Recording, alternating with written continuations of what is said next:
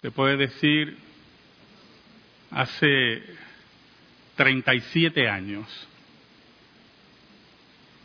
Yo estaba en la Plaza San José, en el viejo San Juan, eso es arriba, en la calle San Sebastián.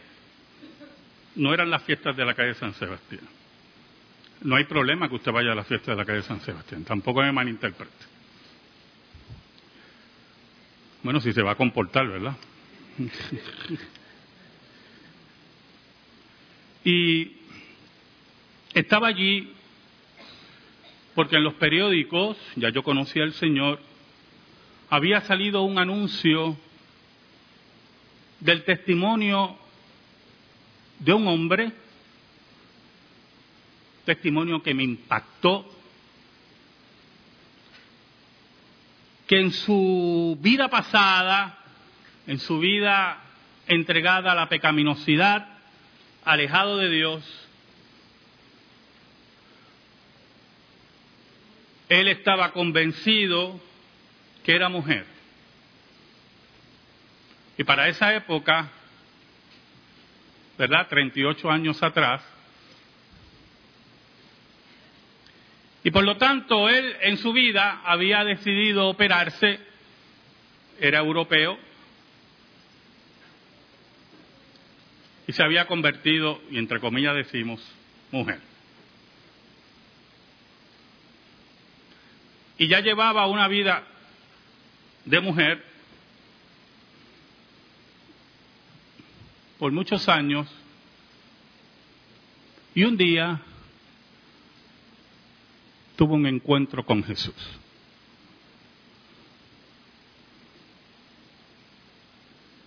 Oramos. Te damos gracias, Señor Qué hermosa es tu palabra. Qué tiempos hermosos vivimos. Tiempos en que tu iglesia, todavía con libertad, en esta isla se reúne y celebra la Navidad y se predica libremente tu palabra. Qué tiempos de tu verdad también vivimos, turbios, donde el Evangelio sigue siendo perseguido y la iglesia sigue siendo asesinada. Ayúdanos, Señor. Perdona nuestros pecados. Escóndenos bajo la sombra de la cruz y que tu palabra, por el poder del Espíritu Santo, llegue al corazón de los tuyos. En el nombre de Jesús. Amén y amén. Por lo tanto, esa noche, era un viernes por la noche, acudimos un grupo de la iglesia donde yo asistía para oír ese testimonio. El ministerio era un ministerio principalmente de personas europeas que habían conocido a Cristo, pero se llamaba el ministerio Diamantes en Bruto. Y yo no sé si usted sabe lo que es un diamante en bruto, ¿verdad? cuando los diamantes salen de las minas de carbón, no los diamantes creados, o sea, los diamantes naturales, tienen que ser cortados, tienen que ser trabajados para que tengan el brillo y tengan la belleza que tiene un diamante.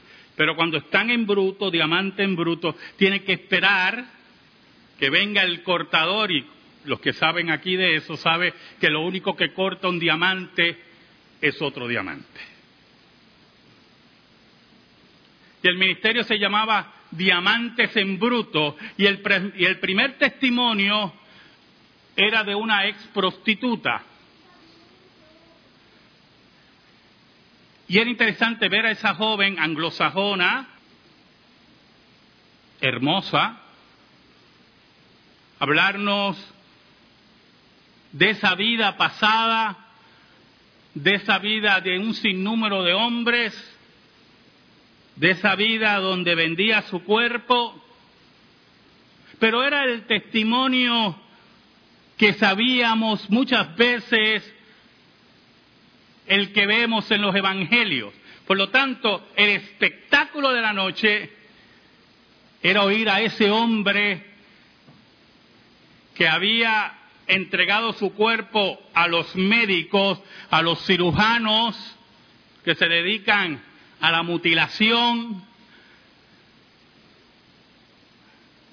y había eliminado todo lo exterior que le reflejaba ser un hombre para convertirse, disque, en una mujer. Cuando él empieza a hablar, se notaba que había dejado de ver, porque no sé si usted sabe, que el que recurre a esa operación tiene que tomar un cierto medicamento toda la vida, incluyendo hormonas, porque usted no puede cambiar lo que Dios estableció. si usted nació hombre, no espere convertirse en pajarito, ¿yo? Y ustedes se ríen, y yo también me río, pero oiga lo que le voy a decir, y no soy profeta ni hijo de profeta se acercan los días que ya los hombres no van a querer cambiarse como mujer, ni mujer como hombre. Se acercan los días que veremos hombres y mujeres que van a querer cambiarse como animales. Y van a haber cirujanos irresponsables, amadores del dinero, que se entregarán a esa barbaridad. Y no me diga que eso no va a ocurrir porque cuando ocurra voy a ir donde usted. Y usted sabe cuál es mi frase favorita, ¿verdad? Te lo dije.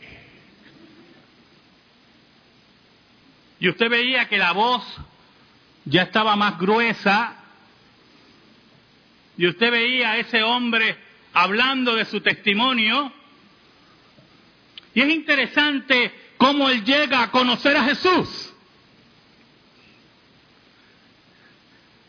Cuando ya había cambiado de sexo y vivía como una mujer, conoció a otro hombre. Mi esposa me preguntaba, pero ¿qué tienen esos hombres en la cabeza? Y yo, no me preguntes, porque yo no sé. Pero si lo vemos a la luz de la escritura, es la capacidad que tiene el hombre para pecar y crear pecado. Y él decía que tenía a su compañero y su compañero vivía con él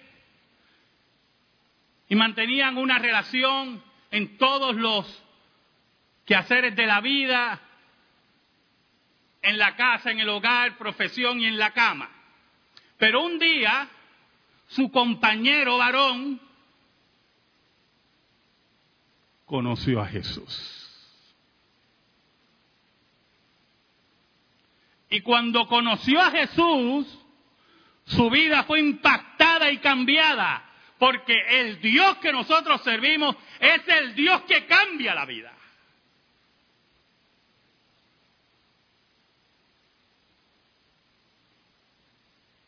Y cuando llegó a su casa y quería tener intimidad con su compañero, este hombre operado, él le decía, no, porque esto está mal delante de Dios. Y tú eres un hombre. Y él le decía, no, yo soy una mujer. No, tú eres un hombre. Y yo he conocido algo que ha cambiado mi vida.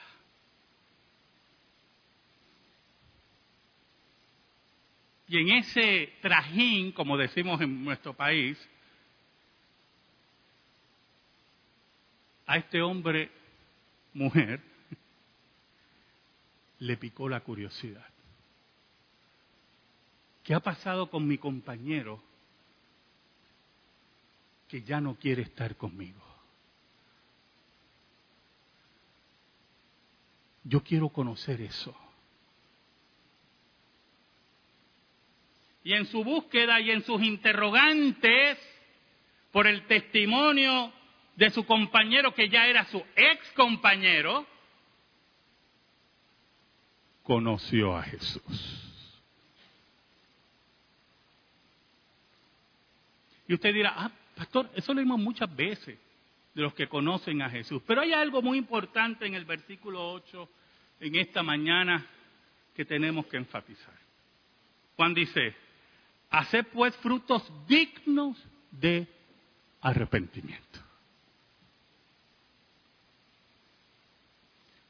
¿Sabe usted, hermano y hermana que me escucha, lo que es el arrepentimiento? El arrepentimiento, hermanos, nada tiene que ver con pasar al frente y llorar. Hasta Lidia Echevarría lloró en el entierro de Luis Vigoró. Nada tiene que ver con eso. El arrepentimiento nada tiene que ver con que usted se pare aquí y me prenda una vela. El arrepentimiento nada tiene que ver con el celo que yo tengo por el orden de la liturgia. El arrepentimiento nada tiene que ver con que usted me llegue temprano o tarde a la congregación.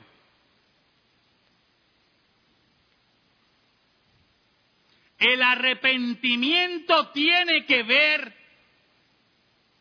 con el reconocimiento por el poder del Espíritu Santo que usted necesita Dios. Que sin Cristo Jesús usted va directo a la condenación. No importa que no me falte ningún culto o un domingo.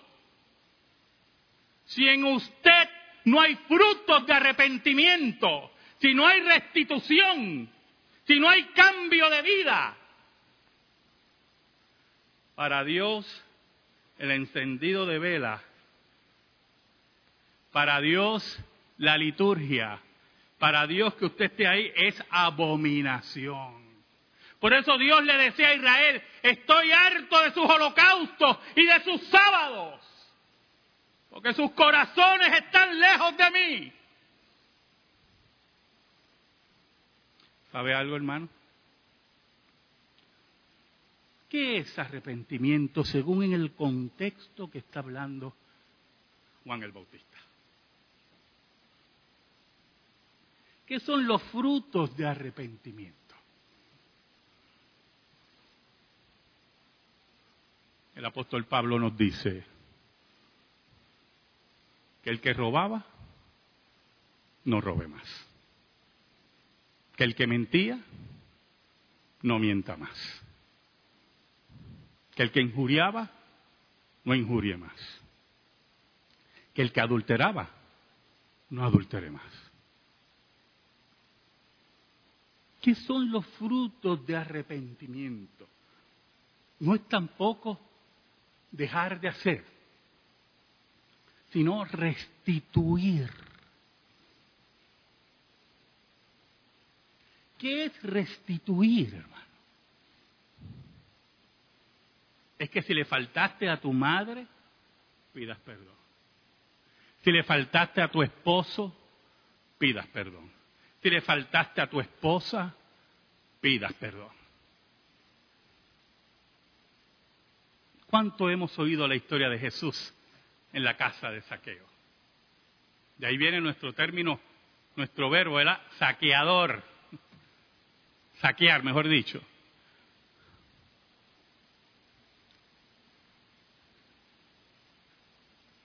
Y Jesús llega a esa casa, a la casa del publicano, el odiado por la ciudad, el hombre que era bajito de estatura y bajito en moral también. Y allí, en medio de sus riquezas, allí, en medio de su palacio, conoció a Jesús.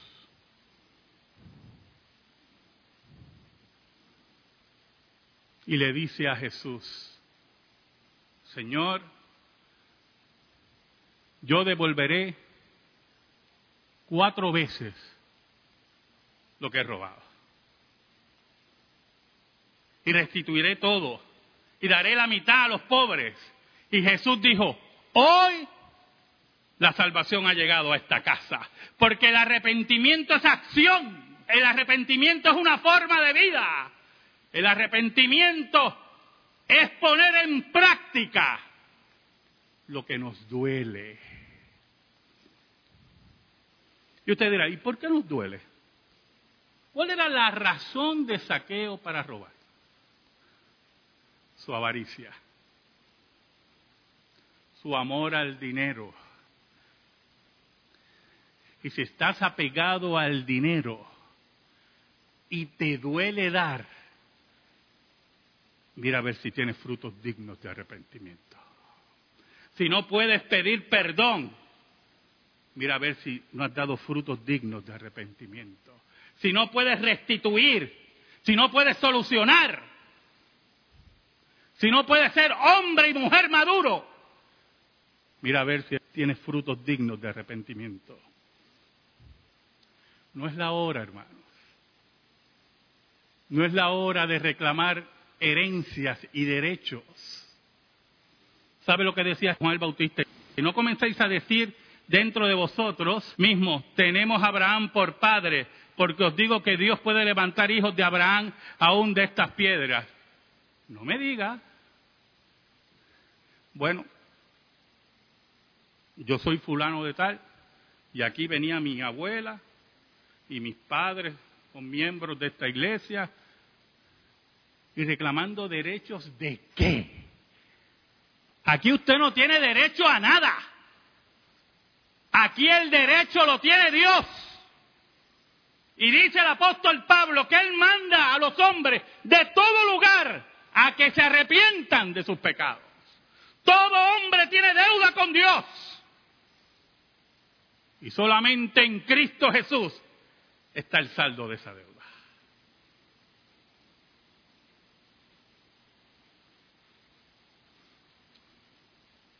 Pero hay otros que no entienden lo que son frutos dignos de arrepentimiento.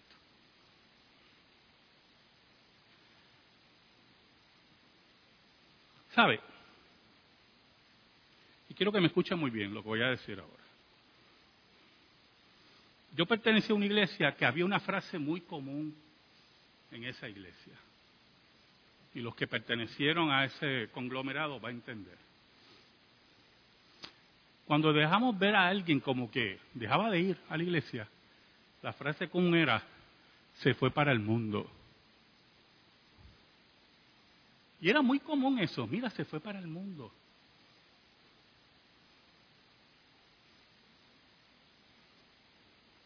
De momento, como que volvían del mundo después de todos los cantazos que cogieron y todos los que dieron, ¿verdad?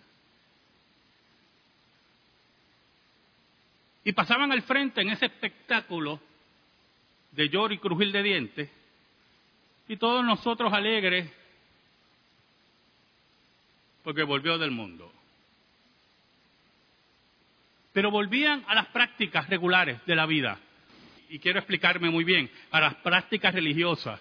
Ellos creían que por volver significaba, si llegaban a la iglesia, en vez de orar 15 minutos, oraban media hora. Y si habían actividades, iban hasta cuanto bautismo de muñeca existía. Para ellos eso era forma de demostrar, mira, yo estoy aquí. Pero lamentablemente el problema de eso es que son actividades religiosas y Dios repudia toda actividad religiosa que no esté acompañada de un corazón de arrepentimiento y frutos dignos de arrepentimiento. Y como su arrepentimiento era cansancio del mundo, a la larga volvían a desaparecer. Pero hubo un caso en particular, que no voy a decir su nombre, porque es muy famoso en esos círculos. Oiga, que se hizo famoso en toda la isla. Entraba y salía como pan caliente. Usted sabe que usted va a una panadería y sale, entre pan, sale pan. Y a cada rato, como habían diferentes grupos independientes, hacía un show en cada grupo independiente. Y en una ocasión, una hermana pidió oración por tal joven. No lo identificó. La hermana era muy inteligente, Pero el pastor era más inteligente que ella.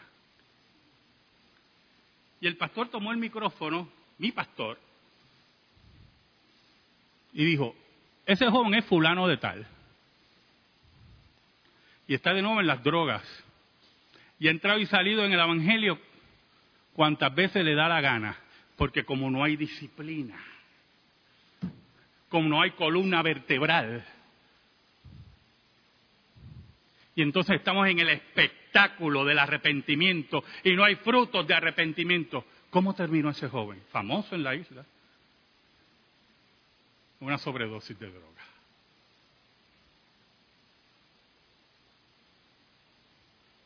Cuando prendas esas velas, hermano. Cuando cantes los himnos. Cuando des tu diezmo cuando vengas a limpiar la iglesia, cuando des clases de escuela dominical, cuando vayas a Ponce, cuando tomes clases en el seminario, cuando participemos de alegría con los hermanos de Arroyo, asegúrate que tengas frutos dignos de arrepentimiento. Porque en la hora final, ni San Juan, ni Arroyo, ni Ponce, ni nada te salvará. No hay herencia que te salve. Es la hora del arrepentimiento. Es la hora de rendirle cuentas a Dios. Y cuando vengas a rendirle cuentas a Dios, si vienes con el corazón sincero por el poder del Espíritu de Dios, vas a encontrar una noticia maravillosa esa noticia que empezó en el pesebre, tu deuda está saldada. Amén. Gracias te damos, Señor. Te pedimos, Señor, que tu palabra eterna quede impregnada en nuestro corazón. En el nombre de Jesús. Amén. Y amén. Estamos en silencio, hermanos.